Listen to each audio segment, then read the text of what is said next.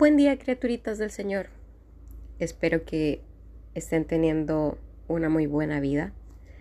Eh, que se les esté tratando como, como se debería y que si no es así, pues que sean lo suficientemente inteligentes como para salir de donde sea, como sea el hoyo que se hayan metido. Hoy vengo eh, a recitarles un poema, un poema que me hizo llorar. Yo no soy mucho de poemas. Realmente ese tipo de cosas me parecen demasiado románticas para mi personalidad, pero creo que compartirlos es una manera de hacerles saber a ustedes también eh, que son importantes, que al menos yo, si me preocupo eh, por la que sea que quiera contarme un problema, aunque sean las 11 2 de la mañana, 1 de la mañana. Como les dije y les he reiterado en mil veces en los podcasts, no soy eh, coach de vida, no soy psicóloga, eh, tampoco soy conocedora de la vida porque me falta demasiado por conocer. Pero considero que estamos aquí para ayudarnos y en lo que yo pueda, pues ustedes saben que aquí estoy conocen mis redes sociales. Ya se las he dicho varias veces y si todavía no se han dado un pasito por ahí, pues ni loca ni confundida para servirles. Eh, y no solo a ellas, también a ellos, o sea, estoy aquí para cualquier persona que necesite ayuda, aunque sea que lo escuchen o que de repente te sintas que no hay para dónde ir. Eh, de alguna manera vamos a ver cómo se puede ayudar. Así que después de este anuncio, que no es comercial, conste, porque yo no gano absolutamente nada de esto, eh, les, voy a, les voy a leer el poema que me hizo llorar el día de ayer.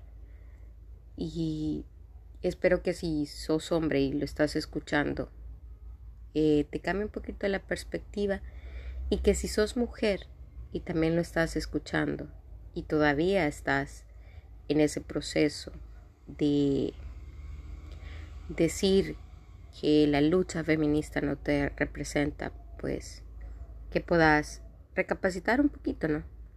Al final de cuentas, pues cada quien habla desde la perspectiva que conoce y, y pues bueno, el poema se llama Desde el principio, es de Shirley Campbell y dice, primero se nace y se nace mujer y se tienen manos y se tiene menos, se tienen ojos y se tienen hijos, se tienen besos y se tienen sueños. Dice que se nace y se nace mujer, se tiene sexo de mujer, manos de mujer, palabras de mujer, se nace mujer. Luego una crece y sigue siendo mujer y aprende a vivir como una mujer, amar como una mujer, cuidar del mundo entero como toda una mujer, soñar los sueños con sueños de mujer. Y mientras una sigue creciendo, se hace cada vez más mujer y aprende de libertad, de castillos con reyes, de finales felices. Se aprende a amar como una mujer. Pero de pronto una descubre que las manos las tiene vacías. Y entonces un día, una no quiere ser más una mujer, porque serlo no es siempre tan bueno ni tan dulce, porque serlo es a veces amargo y duro. Entonces una se subleva, se ve el cuerpo y las manos, se ve el sexo, se descubre toda como una mujer. Entonces niega y reniega, maldice y discute, entonces se subleva y denuncia, y entonces no, no renuncia a ser, solo piensa, decide, habla y le avisa a todos que a partir de ahora será una mujer. ¿Cuál es la lección más importante que debe aprender una mujer? Que desde el día uno ella ya tiene todo lo que necesita consigo misma. Es el mundo el que la ha convencido de que no es así. No quiero tenerte para completar las partes vacías de mí misma.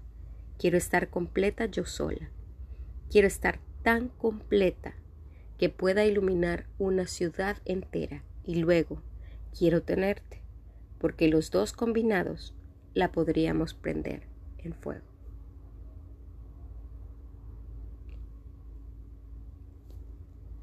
Qué bonita esa parte donde ella dice que quiero estar completa antes de tenerte.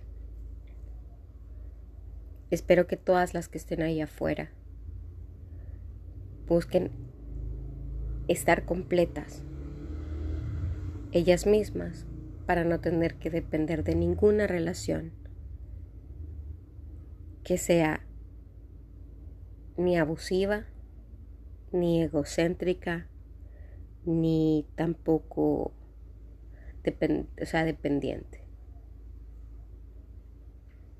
La otra cuestión es que creo que muchas de nosotras nos hemos encontrado este 8 de marzo pasado con miles de comentarios que nos dieron la oportunidad de deshacernos de la mierda que seguíamos en redes sociales y también de denunciar a otros cuantos imbéciles que piensan que, esto es un chiste. Em, una cuestión que les quiero decir es que como mujeres no debemos perder el tiempo con aquellos que no lo entienden y sobre todo si estos que no lo entienden son hombres. No estoy diciendo de que los detesto. Soy mujer y no detesto a los hombres. Detesto, a detesto aquellos abusivos. Detesto aquellos imbéciles con delirios de grandeza. Detesto a aquellos que nos ven solo como un objeto sexual o como un producto de placer para ellos y que nos ven como algo que pueden desechar en cualquier momento porque va a llegar otra mejor y otra más buena. Porque no solo somos, no solo somos eso. Ahora bien, dejemos de perder el tiempo tratando de explicarle al patriarcado qué es el feminismo. Porque no lo van a entender, porque no lo quieren entender y porque por más que quieran, su posición de privilegio no la quieren perder. Dejemos de perder el tiempo tratando de hacer entender a nuestras hermanas que todavía no lo comprenden, que vamos a estar para ellas, porque al final vamos a estar ahí. Que nos pueden atacar en este momento, probablemente sí, pero son posiciones de privilegio en donde realmente no podés ver más allá de lo que te apunta la nariz. Y las entiendo, porque estuve ahí, incluso estando en una jaula de oro. Y las entiendo porque fui parte del problema en vez de ser parte de la solución. Porque yo también en algún momento mencioné que a mí nadie me representaba pintando y manchando monumentos que al final no valen nada más que solo cemento y hierro. Pero llegó el día y en el que le doy gracias a la vida y a Dios, en el que me tocaron a una que sí me importaba. Y ahí entendí todo. Ahí entendí que los golpes yo me los comí una vez que todo el maltrato sufrido se tradujo en problemas de autoestima. Y es mi lucha. Pero hay tantas ahí afuera que tienen el mismo problema que yo, a las que ahora no estoy dispuesta a dejar caer. Hay tantas ahí afuera que sufrieron lo mismo que esa mujer que sí me importó, que esa hermana que sí me importó, que esas lágrimas que rodaron por culpa de un imbécil, que sí me importaron, que sí me dolieron, con las que sí quise hacer justicia y quemar todo, como las que estaban ahí afuera.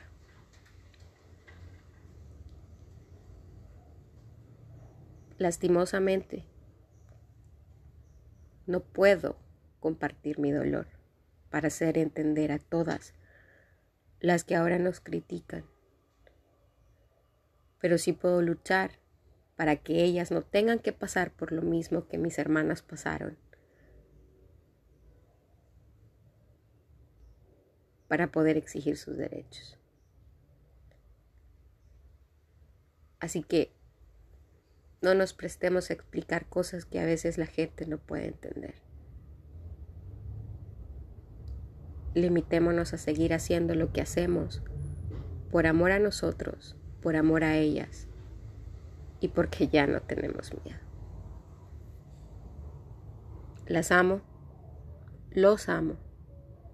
Y si ustedes en algún momento fueron un violentador, un abusador, o simple y sencillamente una persona de mierda con una mujer que no lo necesitaba, están a tiempo de recapacitar.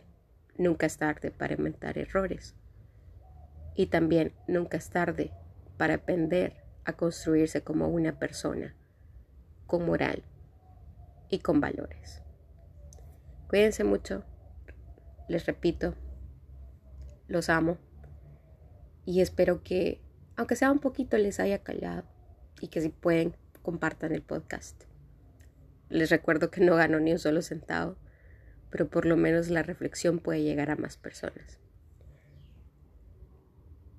Nos leemos y nos vemos en un par de días. Cuídense mucho.